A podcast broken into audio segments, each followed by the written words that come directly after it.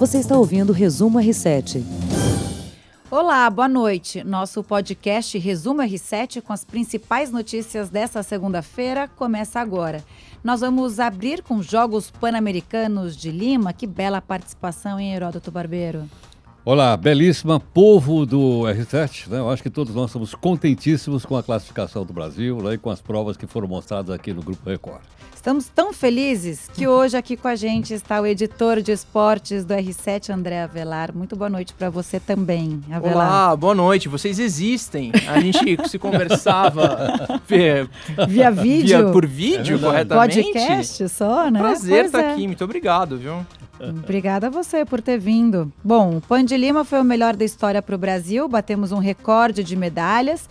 Foram 171, 55 de ouro e assim o Brasil ficou na vice-liderança, o que não acontecia há 56 anos. Bom, ficar atrás dos Estados Unidos é uma bela coisa. É uma bela coisa, viu? É, realmente é, foi um pan de alguns recordes. Como você já bem disse, foram 55 medalhas de ouro, que superou aquele recorde do Rio 2007, que teve aquele super investimento nos atletas brasileiros. É, conseguimos ali fazer um bom papel em casa. Ele tinha sido 52 medalhas. No total tinha sido 157 medalhas, e aí partimos para 171 medalhas. Então foi assim, um pan, um pan americano realmente que brilhamos bastante bem legal, acho que a gente vai falar mais pra frente ainda, antes que esse pessoal maldoso fique falando, e nas Olimpíadas, como é que vai ser? Eu quero saber das Olimpíadas. Calma, tá? Uma coisa Calma, é, é, exato. A gente Vamos vai falar curtir a brisa do PAN. Sim, é muito legal, né? E de repente a gente fica sempre querendo assim, ah, eu já tô ligado nos Jogos Olímpicos, já... vamos curtir o PAN um pouquinho?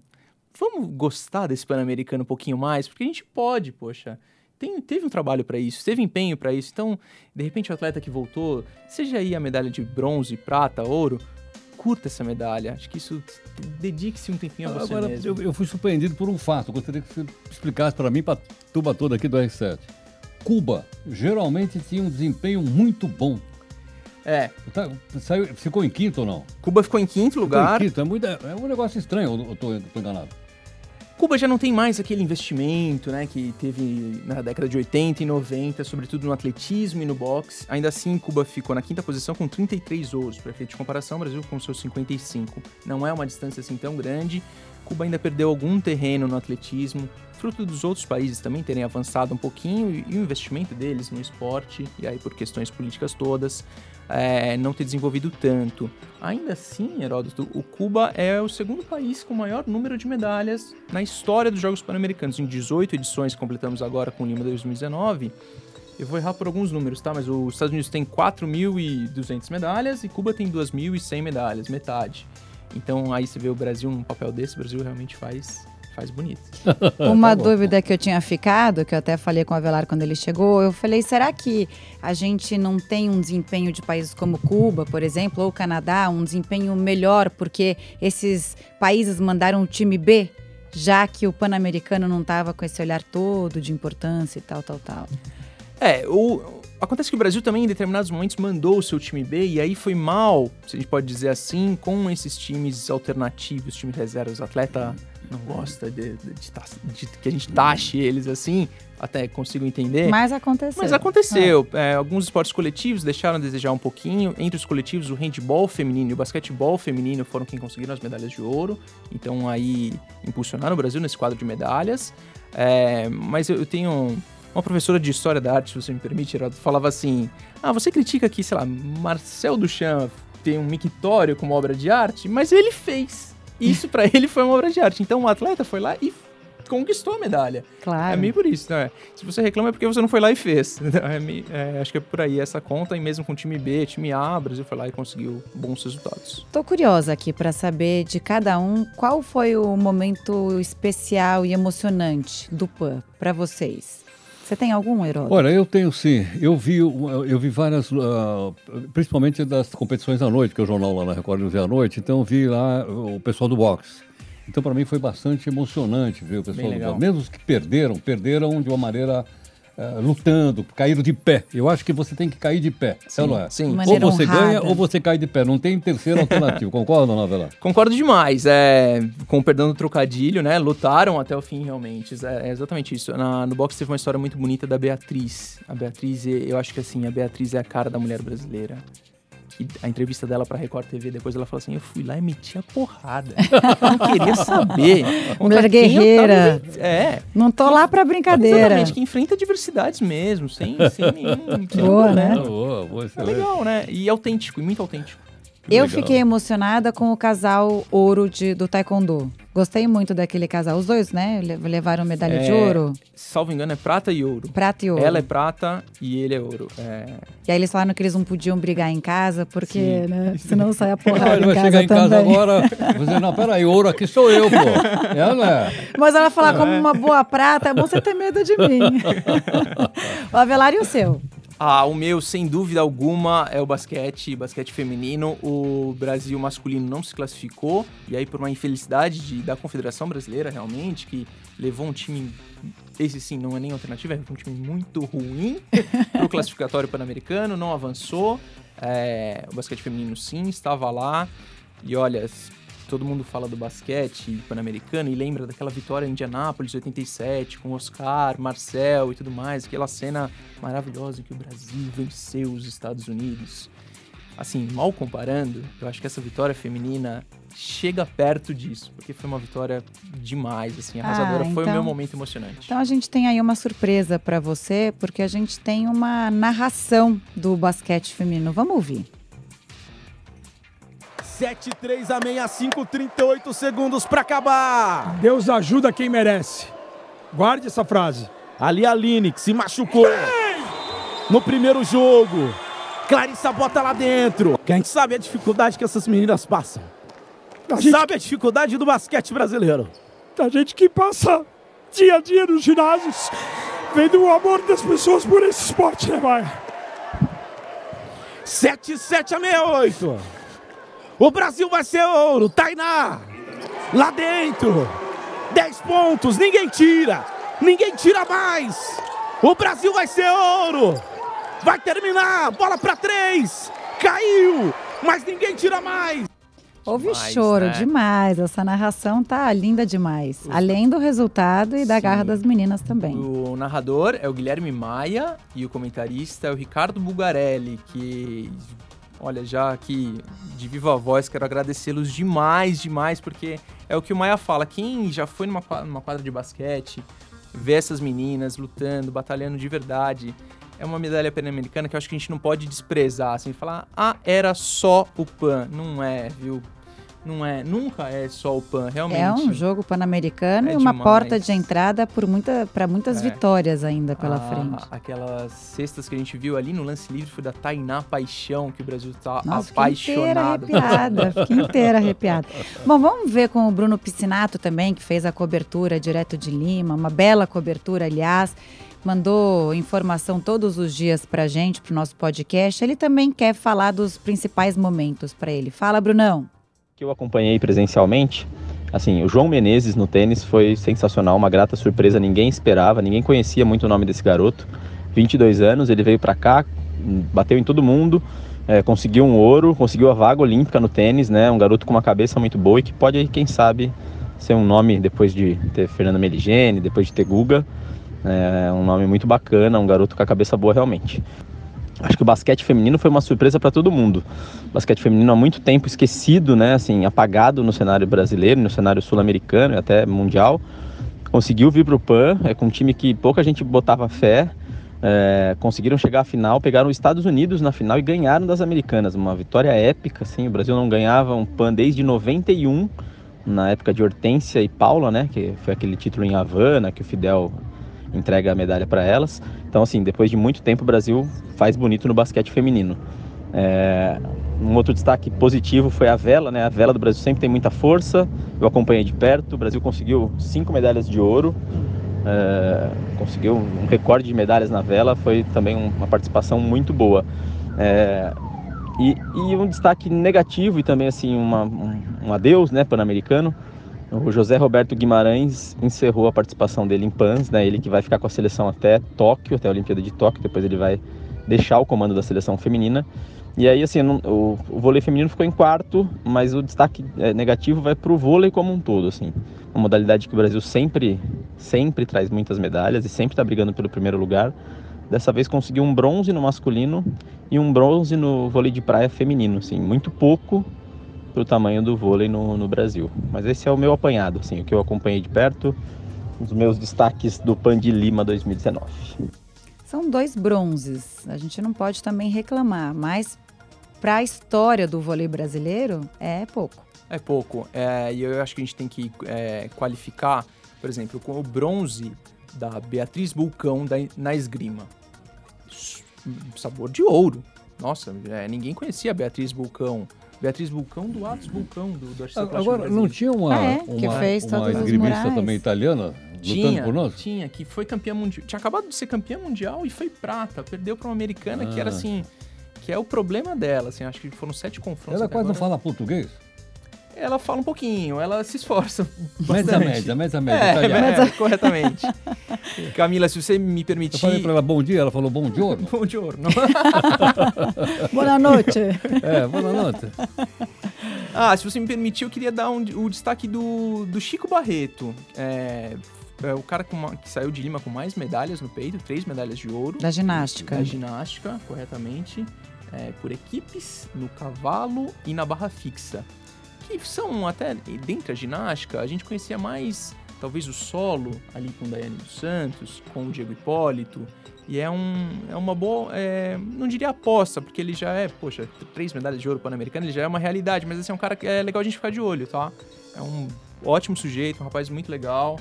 E tem esse ímpeto aí de, de ganhar mais e mais pro Brasil. Eu gostei dele. O Heródoto, ele tem, o Avelar, uma, uma. Como é que fala? Uma bola de cristal. Daqui a pouco. ele tem? É, exatamente. Aí ele vai falar sobre as Olimpíadas de Tóquio. Porque lembra que a relação lembro, do lembro. PAN com as Olimpíadas.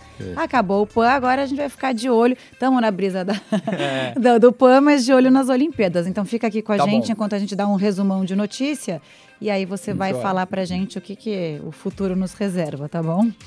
É, a Bolsa de Valores de São Paulo estava em queda hoje, o dólar bateu os quatro reais. Cenário internacional está tenso, guerra comercial entre Estados Unidos e China e o resultado das primárias na Argentina. São essas eleições que definem quem será os candidatos, quem serão, desculpa, quem serão os candidatos nas eleições que acontecem em outubro.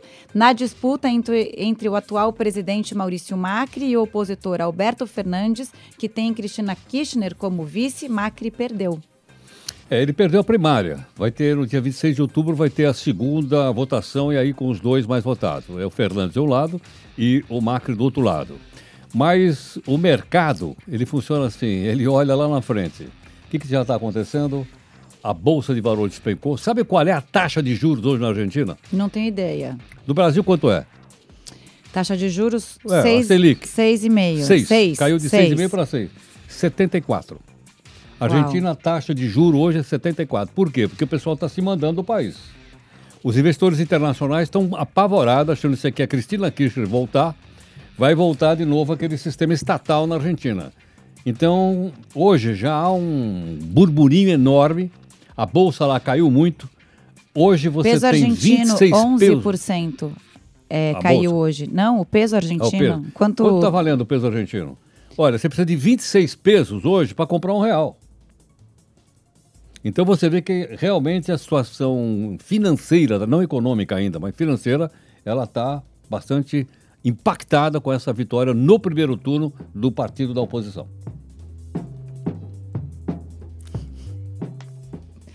Cresce a pressão pelo afastamento do promotor Deltão Dallagnol, coordenador da Lava Jato. O Conselho Nacional do Ministério Público tem na pauta um processo contra ele, aberto depois da reclamação do senador Renan Calheiros por causa de entrevistas e publicações em redes sociais. Bom lembrar que esse processo foi aberto antes do vazamento das mensagens das autoridades que tiveram celulares invadidos por hackers.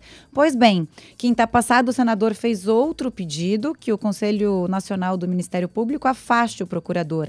Tem mais oito reclamações disciplinares contra Deltano Conselho, seis foram feitas depois da Vaza Jato. Em contrapartida, o nome dele está entre os candidatos né, à Procuradoria-Geral da República. Ah, o nome dele tá? Tá. Ah, não sabia. Procuradoria-Geral da República? É isso. O Deltão Delanhol? É. Uau, não sabia, não. E aí o Bolsonaro disse que ele pode falar com ele, porque ele tem reservado os últimos dias parte da sua agenda oficial para receber possíveis candidatos ao posto de Procurador-Geral da República. E aí ele falou: bom, o Deltan não veio falar comigo, se ele, eu que dou, eu Ó, que tenho a caneta aqui para falar A quem vai. Procuradoria-Geral da República ela é responsável por, todos os, por todo o Ministério Público Federal, no país inteiro. Tem um chefão. Esse chefão é nomeado pelo presidente da República. Geralmente, é, acontece assim: o pessoal faz uma eleição, os três mais votados são mandados para o presidente da República. O presidente da República pode escolher o primeiro, o segundo, o terceiro ou nenhum deles. Ele pode ser quem ele quiser, porque é um atributo do presidente da República. O assessor especial da presidência, o general Vilas Boas, foi homenageado hoje em sessão solene do Senado. A repórter especial de Brasília, Cristina Lemos, acompanha esse evento e enviou notícias direto de lá. Até o hino do Exército Brasileiro foi tocado na abertura desse evento. Vamos ouvir.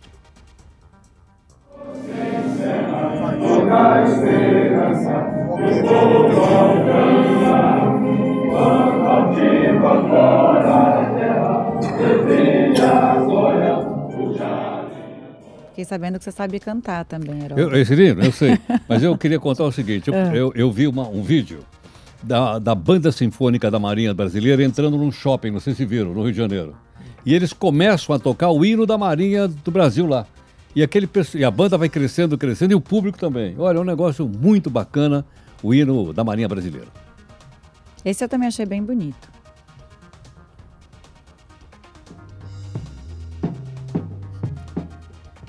O anúncio foi é, feito hoje pelo governo de Donald Trump, o amigo do Heródoto. É, meu amigo, peraí, não, pero não mucho. Ele- Não é se eu falo portunhol, o homem nem vai me deixar entrar lá. Não, e agora vai ficar mais difícil morar nos Estados Unidos, inclusive. Ele pretende facilitar a rejeição dos pedidos do Green Card e alguns tipos de vistos para imigrantes.